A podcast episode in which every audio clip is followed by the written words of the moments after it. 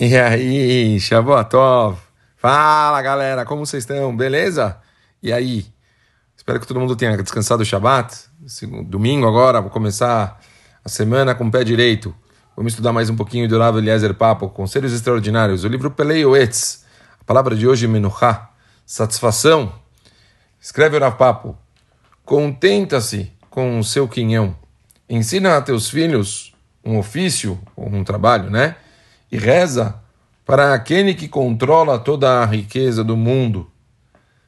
Sabendo que uma das obrigações, para quem não se lembra, a Gemara de Maseret escreve que uma das obrigações dos pais em relação ao filho é ensinar um trabalho. Obrigação, sim.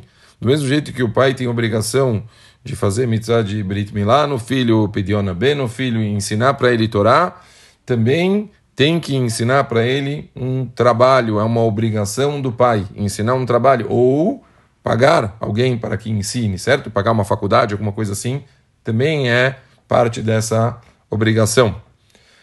Se tem fé em Deus, saberá que seu sustento é determinado por Ele e que ganhará o que te cabe, independente de teu esforço.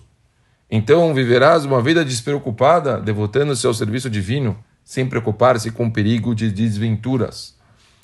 Entendem o que ele está falando? É uma coisa muito interessante.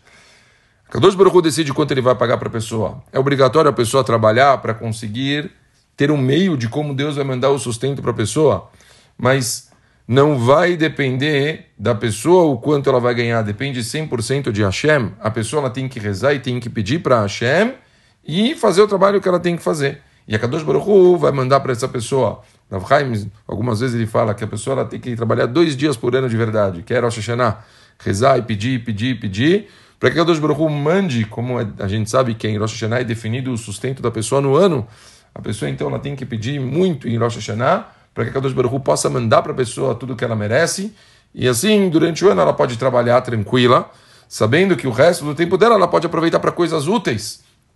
Porque eu sempre bato aqui na tecla que o trabalho ele é uma obrigação, parte de um castigo que o homem recebeu pelo pecado de Adão.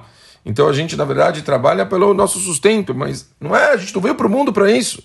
A gente veio no mundo para a gente estudar, para a gente fazer coisas boas, para a gente cuidar da nossa família. Esses são os valores reais. Continua orava.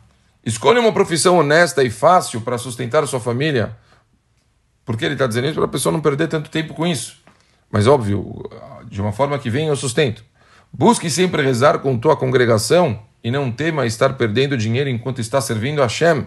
Quantas, quantas histórias a gente não conhece de pessoas que fizeram o que era certo, que cumpriram o Shabat, não abdicaram de, de fazer outras coisas e por causa disso eles é, só receberam louvores e méritos e mais dinheiro muitas vezes. Né? Tem uma história tão famosa de um, é, um americano, não, ele é sul-africano, e Kivi era o nome dele ele tinha toda uma teoria, leopardologia, famoso. Tem, buscam no Google, vocês vão encontrar. Um cara super, super famoso. E ele recebeu uma proposta, por exemplo, para ele ser o cara que ia fazer o opening, a abertura de uma convenção da Microsoft. E o amigo, né, o vice-presidente da Microsoft ligou para ele para fazer um convite e ele falou que ia ser uma honra, óbvio. Imagina, o cara queria dar para ele uma grande quantidade de dinheiro para ele fazer essa abertura. E o Kivi falou que, que certeza ele faria, e ele perguntou a data. E aí o cara falou para ele que, né, que ia cair no Shabat. Ele olhou a gente e falou: Olha, desculpa, mas sábado eu não trabalho. Eu posso é, fazer outro dia, mas no sábado não vai rolar. O cara começou a rir, falou: Tudo bem, quanto você quer? Ele falou: Não, não, não vai rolar. Ele falou: Como assim? Não existe? Todo mundo tem o seu preço. Ele falou: Todo mundo tem o seu preço com certas condições. Eu não estou disposto a, a quebrar os meus princípios. Shabat é Shabat, não vou. O cara ofereceu para ele um cheque em branco. Eu posso mandar para vocês, quem me pedir depois um vídeo, eu vou achar ele, eu posso mostrar você com as fotos, as pessoas, toda a história real. Ofereceu para ele um cheque em branco. Ele falou: "Me desculpa, não se trata de dinheiro, são princípios". Por fim, pessoal, para que vocês acreditem, acreditem, ele conseguiu mudar o dia da convenção e a convenção foi no domingo em vez de ser no sábado. Contou depois que, o, depois de algumas semanas, o vice-presidente da Microsoft ligou para ele e falou que na volta ele estava com o Bill Gates no avião. E o Bill Gates acabou perguntando em algum momento: falou, mas como, por que, que no final a gente fez a convenção no domingo e não no sábado? E o vice-presidente contou para ele toda a história.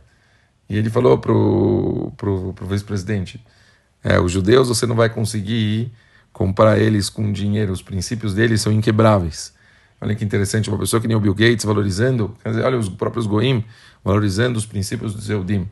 Óbvio, a gente tem que buscar uma forma de Deus mandar o nosso sustento, mas nunca, nunca quebrar os nossos princípios, nunca quebrar a forma da gente servir a Hashem. Termina a orar falando: concentra-se na sua felicidade, na felicidade do mundo vindouro. Empenha-te tanto quanto possível no cumprimento das mitzvot. O momento de prazer no mundo vindouro vale mais do que toda uma vida nesse mundo. Vamos pensar então no que realmente importa.